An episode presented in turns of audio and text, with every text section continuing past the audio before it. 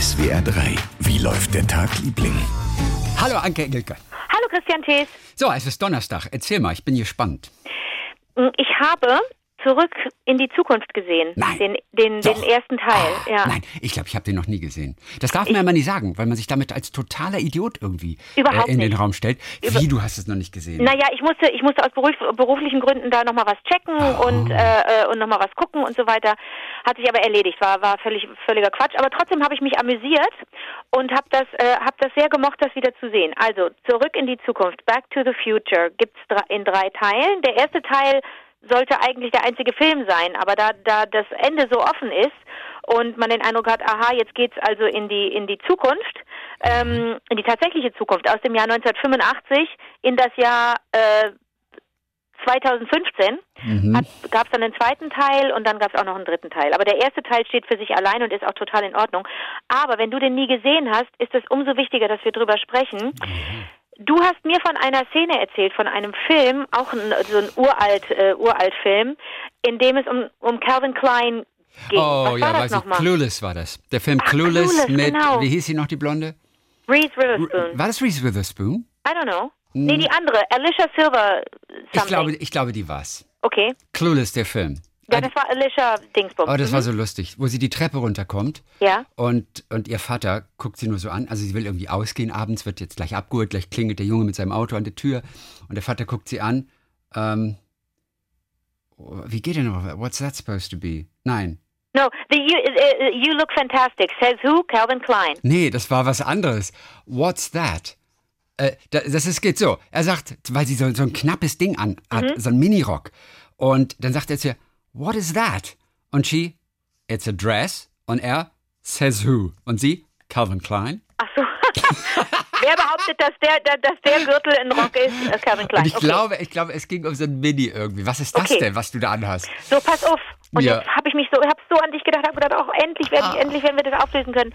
In Back to the Future, also in Zurück in die Zukunft, Ja. ähm, gibt es eine Szene, die ganz unangenehm ist. Also man, man fragt sich ja sowieso bei so alten Filmen, sind die gut gealtert oder ist es alles ganz schrecklich und, und schämt man sich ganz doll, so wie man das ja auch bei der, mit der eigenen Arbeit manchmal macht.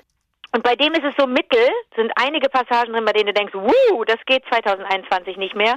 Aber ganz, äh, zum Beispiel unter anderem auch die Situation, dass Michael J. Fox, der den Marty McFly spielt, dass der zurückreist aus dem Jahr 1985 in das Jahr 1955 und seine Eltern trifft, die damals junge Leute sind. Und, es, ähm, und, und er nimmt im Grunde Einfluss darauf, wie ihr Leben weitergeht. Wenn er einige Stellschrauben verstellt im Jahr 1955, dann werden sie vielleicht nicht, ähm, jetzt mache ich dir das kaputt, jetzt kannst du den Film nicht mehr sehen, Ah, dann, okay. Dann werden sie nicht eine eher tumbe, dem Alkohol zugeneigte Mutter und ein völlig unterdrückter, verkorkster Vater, sondern vielleicht haben sie eine Chance, sich anders zu begegnen und dann werden ihre Leben anders verlaufen. So, Mhm. da, das ist im Grunde eigentlich eine ganz, schön- ein ganz schönes Setup für den Film. Aber es passiert natürlich, dass der Michael J. Fox, dass der Marty McFly aus dem Jahr 1985, 1955 auf seine Mutter und seinen Vater trifft und alle sind gleich alt. Das heißt, er erlebt sie auch als, als Teenager. Oh nein, oh, wie lustig ist das? Das ist schön. Und, und die Mutter f- äh, hat Interesse an ihm. Also die, die, stoßen aufeinander Oh und die Mutter findet den ganz funky, obwohl er so komisch angezogen ist. Der hat, eine, der hat so ein Karri der hat eine Jeansjacke an und Jeans und so ein kariertes Hemd und darüber so eine Weste, wie man sie in den 80ern trug und wird auch die ganze Zeit im Jahr 55 gefragt, sag mal, warum hast denn du eine, eine, eine, eine Schwimmweste an? Also es ist so ein bisschen lustig, aber unangenehm ist, dass seine Mutter seine zukünftige Mutter, er ist noch nicht geboren in, in, im, in der Welt der Mutter, seine zukünftige Mutter ihn sexy findet und es auch zu einer Kussszene kommt zwischen den beiden. Oh und das ist so unangenehm. Ja, wirklich. Das ist, das ist kaum auszuhalten. Ich weiß gar nicht mehr, ob, ich es damals auch so schrecklich unangenehm fand, 1985, als ich den Film gesehen habe, oder ob ich es nur jetzt so schlimm finde. Aber die Calvin Klein-Szene ist folgende. Er wacht morgens auf im Bett der Familie seiner zukünftigen Mutter und sie findet ihn ganz toll, denn es ist schiefgelaufen. Im richtigen Leben ist sein zukünftiger Vater angefahren worden vom Vater seiner Mutter und deswegen im Bett gelandet dort. Verstehst du? Also Marty fällt vor das, äh, sieht, ähm, äh, von vorne. Marty kommt, pass auf, also. Marty kommt an Ja. im Jahr 1955 und weiß, dass seine Eltern sich kennengelernt Mhm. haben durch einen Autounfall. Denn der Vater seiner Mutter hat seinen Vater fast umgefahren. Ja. Mit dem Auto. Mhm. Und er will ja die Zukunft verändern und deswegen schubst er, er steht daneben, Ja. sieht diese Szene, schubst seinen zukünftigen Vater weg und landet selber vor dem Auto, landet also im Bett seiner zukünftigen Mutter morgens, wacht auf und denkt, oh, äh, ne, ist, äh, weil die ihn nach Hause genommen haben, gedacht haben, oh Gott, wir haben hier einen Typen äh, fast platt gefahren, der soll jetzt mal bei uns bleiben hier, der, der, den müssen wir wieder aufpäppeln. Eigentlich ist es ja, sollte eher sein Vater da im Bett liegen. Ja. Und so haben die beiden sich dann kennengelernt. Zukünftiger Vater, zukünftige Mutter. Jetzt liegt er selber da in Mhm, diesem Bett. okay. Und seine zukünftige Mutter wacht, weckt ihn auf und sagt, Good morning, hello. Hat so eine bescheuerte Stimme. Hi, good morning. How are you, Calvin? Und redet immer weiter und Calvin, Calvin, Calvin. Er so, ja, weiß ich nicht. Er ist völlig schockiert. Oh Gott, das ist ja meine Mutter. Die sehe ich jetzt hier als junge Frau. Ach du liebes bisschen. Die hat ja schon Sterne in den Augen. Die findet mich scharf. Ach du liebes bisschen. So ist alles schiefgegangen. Was mache ich jetzt? Was mache ich jetzt? Hi, Calvin. Und dann sagt er irgendwann, uh, my name is not Calvin. Why do you keep... Well, you- but your name is Calvin Klein, right? Und dann sagt er so, wie mein Name ist Calvin Klein. Warum? Well, it's it's all over your underwear. Es steht auf deiner, So. steht auf deiner Unterwäsche. I've never Natürlich. seen purple. I've never seen purple underwear before. Ich habe noch nie Ach äh, lila, rosafarbene Unterwäsche gesehen. Und dann siehst du auch kurz, er springt dann in seine Jeans rein. Das ist alles ganz schrecklich. Ich finde das alles ganz schrecklich, dass er da halbnackt vor seiner zukünftigen Mutter liegt und die ihn offensichtlich ganz scharf findet. Es ist so schrecklich, Chris. Es ist Oh kaum, nein, zu, kaum auszuhalten. Aber das ist der Calvin Klein Witz. Hi, good morning, Calvin. How are you? Ganz, ganz lustig. Ganz, ah, ganz, ah. ganz, ganz lustig. Weiß nicht, ob das heute noch genauso lustig wäre, wenn man so einen. Film 21 drehen würde, ob es dazu irgendwie, weiß ich nicht, eine Analogie gäbe mit irgendeiner anderen Unterwäsche, mit irgendeinem Designernamen, Mhm. whatever. Aber das fand ich wahnsinnig lustig. Und lustige Geschichte nebenbei. Der Film sollte ursprünglich Spaceman from Pluto heißen und nicht Back to the Future, Oh. weil der, ähm, weil der Produzent oder der, der Chef von Universal Pictures damals das ganz komisch fand, was sich da äh, Robert Zemeckis und Steven Spielberg, der auch beteiligt ist an diesem Film maßgeblich, Robert Zemeckis der Regisseur, Steven Spielberg der Mann im Hintergrund, was die sich ausgedacht hatten mit Back to the Future, da, da dachte dieser dieser Filmchef, nee, kein guter Titel. Es geht doch um Zukunft, es geht um Science Fiction, um Zeitreisen, ist doch besser, wenn das Ding Spaceman from Pluto heißt. Und dann hat er Bescheuerter Titel. Total bescheuerter Titel. Hat äh, jetzt rückblickend ist das natürlich genial. Also dieses ganze Franchise Back to the Future ist Ja, ein das ist großartig. Kult und das ist total Großartig. richtig, alles richtig gemacht. Aber Steven Spielberg hat dieses Memo, gek äh, Memo gekriegt, auf dem stand, nennt es doch bitte lieber Spaceman von Pluto und hatte dann noch so ein paar verrückte Ideen dieser Film, äh, dieser Filmchef. Und Steven Spielberg hat ihn später darauf angesprochen, hat gesagt, du, das fand ich übrigens ganz lustig, da die, die, die, diesen Witz, den du gemacht hattest und und äh, und der der Universal-Typ hatte aber nicht ähm, hatte aber nicht die Eier in der Hose zu sagen, es war kein Witz. Ich habe es ernst gemeint. Hat gesagt, ja, Spitzenwitz, Spaceman von Pluto. aber stell dir mal vor, der Film hätte so geheißen, es hätte alles überhaupt nicht Nee, funktioniert. äh, Wahrscheinlich, Total, wahrscheinlich nicht. totaler Quatsch. Aber schau dir den Film an. Ich würd, es würde mich interessieren, Okay. äh, wie du den findest. Ja, äh, äh, ich habe auch Lust. Aber ist der noch in Schwarz-Weiß eigentlich oder schon in Farbe? 1985, du Honk. Ja, ja. Also er ist auch nicht mehr 4 zu 3. Oder ist er noch 4 zu 3? Man ist sich nie so ganz sicher. Nein, es gab schon in den 60ern gab Nein, es schon Filme gut, auf, auf. So Widescope es nun und so. Nee, so schlimm ist es nicht. Es ist schlimm, aber nicht so schlimm. Es ist auch sehr amüsant. Denn Wie mir hat mal ein Freund gegeben, diese Serie, die im Weißen Haus spielt. Mit, ah, wer spielt denn da? Das war so eine der ersten äh, so Präsidentenserien im Weißen Haus. Mit dem Typen, der so viele Alkoholprobleme hatte später. Oh, m- ja, nicht, nicht, ähm, äh, Sheen, Martin Sheen? Ma Martin Sheen. Ach so, okay. Mhm. Martin Sheen, was hat er gespielt? In, in wie hieß diese Serie? Martin Sheen, President. Er spielte, glaube ich, einen Präsidenten. West Wing hieß West die Serie. Wing, oh, West Wing. okay. Genau. Und äh, genau, mein Freund Kai gab mir die ganze komplette Box auf DVD. Ja. Und die Bildqualität war dermaßen übel von den ersten Staffeln, dass ich es nicht gucken konnte. Und vor allem dieses 4 zu 3 Bild. Du stellst dich aber manchmal auch echt an, Christi. Aber 4 zu 3 in einer wurscht. heutigen Zeit zu sehen, Ist ja, das, ist, egal. ne, das ist wie in einen Würfel zu gucken. Also das ist nicht, es, es sieht aus wie 4 zu 4. Es sieht aus wie ein Würfel. Also, oh, nee, aber ich konnte es nicht. Ja, aber dann noch mit so einer richtig miesen Qualität. Also auf DVD auf jeden Fall. Ich habe es Okay. nicht gesehen und dabei soll die Serie einfach so toll sein. ich habe es auch nicht gesehen. Aber du hast ja auch nicht gesehen. Nee. Okay. Aber ich würde mich sehr wohlfühlen mit dieser Optik und mit der schlechten Qualität. Oh nein, das glaube Das ich ist mein nicht. Zuhause. Ah, jetzt hör auf. Also, das Kleid übrigens, also, was, what's, what's that? A dress, says who? Calvin Klein. Das war übrigens nicht unbedingt nur so ein, so ein Minirock, sondern es war ein Kleid, das auch berühmt wurde als das Kleid aus Clueless. Das Oh. war so ein weißes Kleid, das so ein bisschen aussah wie so ein weißer Unterrock. Es sah Ah. also so ein bisschen für den Vater aus wie Unterwäsche. Und Okay. deswegen denkt er, die geht in Unterwäsche aus dem Haus. Verstehe, also und nicht, dieses weil es zu kurz ist. Ja, Okay, viele haben damals okay. danach gefragt und wollten dieses Kleid haben. Na klar. Okay. Wie läuft denn dein Tag, Liebling? Pass auf, dem Food-Kolumnisten der Republik. Das ist ein digitales Magazin aus der Schweiz. Ma Michael Rüegg heißt der. Ist etwas sehr Unpassendes passiert, was ihn auch überrascht hat ein bisschen, weil er nicht damit gerechnet hat. Er hat Corona bekommen. Ja. Ja, und er war einfach dann nur beim Arzt, einfach nur um auszuschließen, dass er das Virus hat, einfach nur um zu bestätigen, dass es nur die übliche Erkältung ist, die ihn jeden Winter mindestens zweimal heimsucht. Er hatte sich schon wirklich bereits in einigen Wochen lächelnd auf dem Stuhl im Impfzentrum, hatte er sich schon gesehen und dann kam Corona. So, jetzt Isolation also zu Hause und er nahm sich dann vor, und das ist erst vor kurzem, ich glaube letzte Woche passiert, er nahm sich vor, die kommenden zehn Tage dann sozusagen zu investieren in den Kampf um seinen Geruchs- und Geschmackssinn. Denn von rundherum hatte er natürlich Geschichten darüber gehört, wie beide Sinne unter Umständen verschwinden und manchmal auch Wochen, Monate später noch nicht wieder zurück sind. Das ist ja ein so ein, so ein Symptom. Und das ging für ihn natürlich überhaupt nicht. Als kulinarischer Ja, ja. Autor, der ständig irgendwas probiert und, Ja. und, und sowas. So, also dann äh, Tag eins. Es geht nicht, es darf nicht sein, dachte er sich. Tag eins der Isolation. Ich bin Food-Kolumnist. Wenn ich nichts mehr rieche und schmecke, dann kann ich auch nichts mehr arbeiten. An Tag eins, einen Tag nach Symptombeginn, blieb er guten Mutes. Sein Nachbar kaufte für ihn ein. Er nahm sich vor, eine große Lasagne zu machen. Davon konnte er tagelang essen, schreibt er, wenn es dann sein muss. Die Zubereitung fühlte sich an wie ein Wettlauf gegen die Zeit. Sie muss fertig werden, bevor die Sinne auf und davon sind. Aber kein Problem, wie sich herausstellte, noch alles da, er recht fröhlich, Lasagne lecker. Oh. An Tag zwei fühlt sich alles zunächst mal an wie bei einer üblichen Erkältung. Etwas eingeschränkt, weil die Nase verstopft ist und so. Mehrmals testet er seine Zunge, Salzkorn drauf, etwas Honig, Zitronensaft, die Basics, alle noch da. Dann am Abend von Tag zwei verschiebt sich ein bisschen die Priorität. Der Kampf ist erstmal nicht mehr so wichtig, denn das Fieber steigt an. Erst auf 38 Grad, dann innerhalb einer halben Stunde auf 39, dann 39,5. Die Schmerzen beim Husten werden schier unerträglich.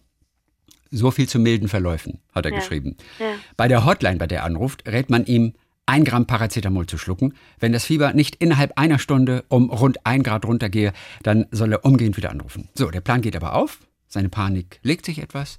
Er geht aber trotzdem mit einem miesen Gefühl zu Bett. Um 5 Uhr morgens erwacht er mit einer Körpertemperatur von etwas über 35 Grad. An Tag 3 ist sein Zustand wieder stabil, der Husten etwas milder, er setzt seine Gaumentests fort, süß, sauer, salzig, alles noch da, für bitter fiel ihm übrigens keine geeignete Testsubstanz ein. Ja, das alles nicht mehr ganz so präzis, aber es ist noch da. Dann miaut die Katze und deutet so dezent auf den leeren Napf. Er holt ihr Futter hervor, irgendetwas Edles schreibt er aus bestialisch stinkenden Fischabfällen, Katzenfutter halt. Er setzt sich vor die Mieze auf den Boden, öffnet die Packung und da ist nichts. Er steckt seine Nase tief rein, er Ah. atmet ein. Unter normalen Umständen würde ich mich vermutlich übergeben, Ja. schreibt er. Aber das Zeug riecht wie frische Alpenluft. Ach komm. Zunge noch da, Nase weg. Das ist also seine Bilanz. Er schnuppert sich so durch die Küche. Die Nelken, die nimmt er noch nicht ganz, aber ganz knapp noch wahr. Den Thymian auch. Anis ist weg. Auf dem Gaumen bleibt die Süße. Von ätherischen Ölen nichts. Piment, Knoblauch, Wacholder, tschüss. Von Curry eine leise Ahnung noch. Der Wein riecht nach Wasser. Aber der Essig riecht nach Essig. Das Kalbsplätzli, also wie so ein Stück Fleisch in der Schweiz da, äh, fühlt sich beim Zerkauen an wie Fleisch, mehr aber auch nicht. Und er beginnt dann zu begreifen, wie Nase und Gaumen zusammenhängen, äh, wie die Zunge die Grobarbeit erledigt, die Auslegeordnung macht und die Nase die Nuancen erkennt und die Lücken im Bild füllt sozusagen. Und wenn der eine Partner aussteigt, dann macht der andere seinen Job eben nicht mehr ordentlich. Aber er gibt nicht auf, die Nase mag kapituliert haben, der Kampf um seine Zunge geht weiter. Und dann schreibt er als Schlusswort, denn weiter sind wir noch nicht. Auch wenn Covid-19 die meisten von uns nicht in die Notaufnahme zwingt, und ich hoffe, das bleibt bei mir auch so, sagt er, das Virus kann einem eine Scheißangst einjagen. So einen unberechenbaren Erreger hatte ich noch nie. Wenn es irgendwie geht, bleiben Sie bitte, bitte, bitte gesund. Herr Rüegg ist das. Aber interessant, oder? Ja. Also kann sich so wunderbar in ihn reinversetzen. Gut, so, pass auf, dann haben wir noch ein paar Hörererektionen hier. Caroline Rogenda hat geschrieben, seit einiger Zeit hat sie äh, Depressionen und Angstzustände, damit zu kämpfen, aber dieser Podcast bringt ihr immer ein paar unbeschwerte Minuten. Aktuell versucht sie ihre Masterarbeit anzufangen, bekommt es aber einfach nicht hin, aus Angst, wie es dann weitergeht.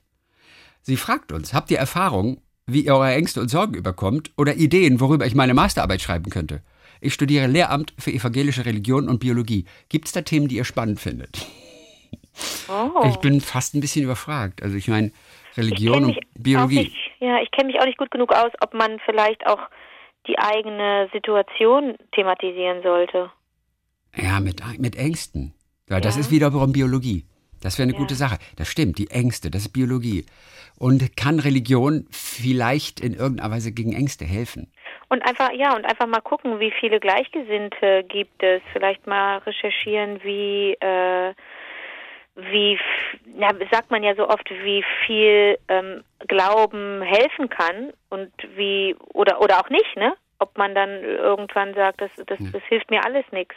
Ich weiß auch nicht, ob sie beides zusammenbringen muss oder ob sie auch nur über Biologie schreiben Ach könnte. so, oh, Denn da hatten wir es doch neulich von den Müttern, die, die sich auffressen lassen von ihren Kindern, damit die groß werden. In einem Podcast vor Das ungefähr zwei Monaten. Ich finde, Ja. darüber könnte man eine Mega-Masterarbeit schreiben. Ja, und dann auch gleich als Buch veröffentlichen. Wie, wie hießen die nochmal? Ich habe das schon wieder vergessen, wie diese hießen. Aber das war komplett spannend. Findet man aber ganz leicht. Ja, aber oder oder generell, wer frisst wen auf? Auch die, auch die, ähm, Okay. Die, die Praying Mantis, die nach dem Akt den Mann aufisst oder seinen Kopf abbildet. Die Gottesanbeterin. Oder heißt Ja. die Teufelsanbeterin? Nee, Gottesanbeterin. ne? Gottesanbeterin, ja, genau, genau, genau. Ja.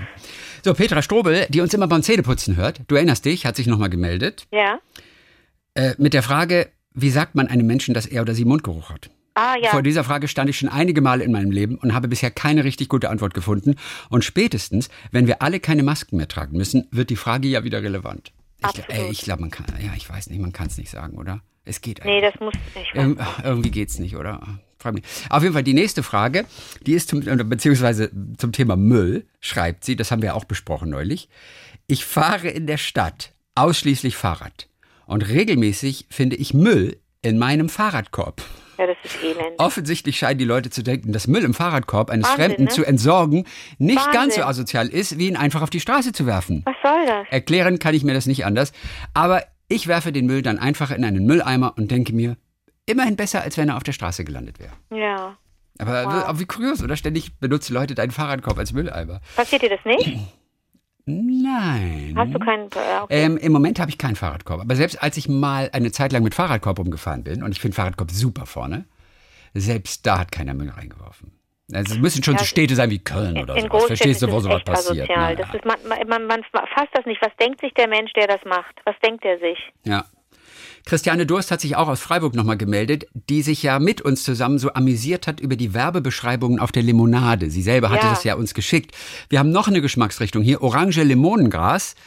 Ähm, da steht dann drauf, wir haben Orangenlimo... no- Limonengras oder Limet Lim Limonengras? da steht Limonengras, ja. Okay, mhm, steht gut. Limonengras. Wir haben Orangenlimo neu erfunden, denn durch das Limonengras ist die Limo-Orange Limonengras noch frischer als ein Körper in die Eistonne, nur eben mit herrlichem Orangengeschmack. Da steht Körper. Körper. Oh, wie schön. Nicht. Kopfsprung. Ja, dir gefällt Oh, das ganz toll. gut hier, dieser, dieser kleine Werbespruch, ne? Ja. Ja, und jetzt kommt's. Und wie du schon neulich sagtest, Christian, mein Name passt dazu. Sie heißt ja Christiane Durst. Durst, stimmt. Christiane Durst. Und jetzt kommt's. Meine Schwiegermutter ist übrigens eine geborene Kölsch, verheiratete Durst. Nein, nein, die, die heißt Kölschdurst. Ja, wie eine allgemeine polizeiliche Verkehrskontrolle in Köln endete, könnt ihr euch sicherlich vorstellen. Das Gelächter war groß. Ist das lustig? Ist das nicht lustig? Geborene Kölsch, verheiratete Durst. So, und dann haben wir noch zum Schluss, und ich weiß nicht, ob, ähm, ob Anna aus der Schweiz da helfen konnte. Vera Schönberger hat uns geschrieben und äh, ist großer Fan des Podcasts, hat auch ihre Tochter schon infiziert, was schön ist, also mit dem Podcast. Und das, obwohl wir zuvor mit Podcasts nichts am Hut hatten.